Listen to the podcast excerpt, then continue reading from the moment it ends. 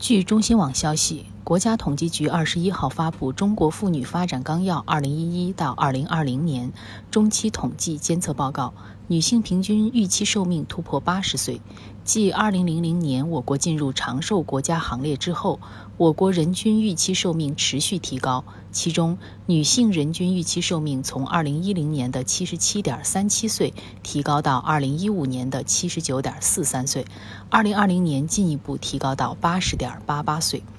据联合国世界人口展望测算结果，二零二零年我国女性的人均预期寿命水平在一百八十四个国家中位列第六十二位，比世界女性平均水平高四岁。二零二零年，城镇单位女性就业人员为六千七百七十九点四万人，比二零一零年增加一千九百一十七点九万人，增长百分之三十九点五。女性就业人员占全社会就业人员的比重为百分之四十三点五，实现纲要保持在百分之四十以上的目标。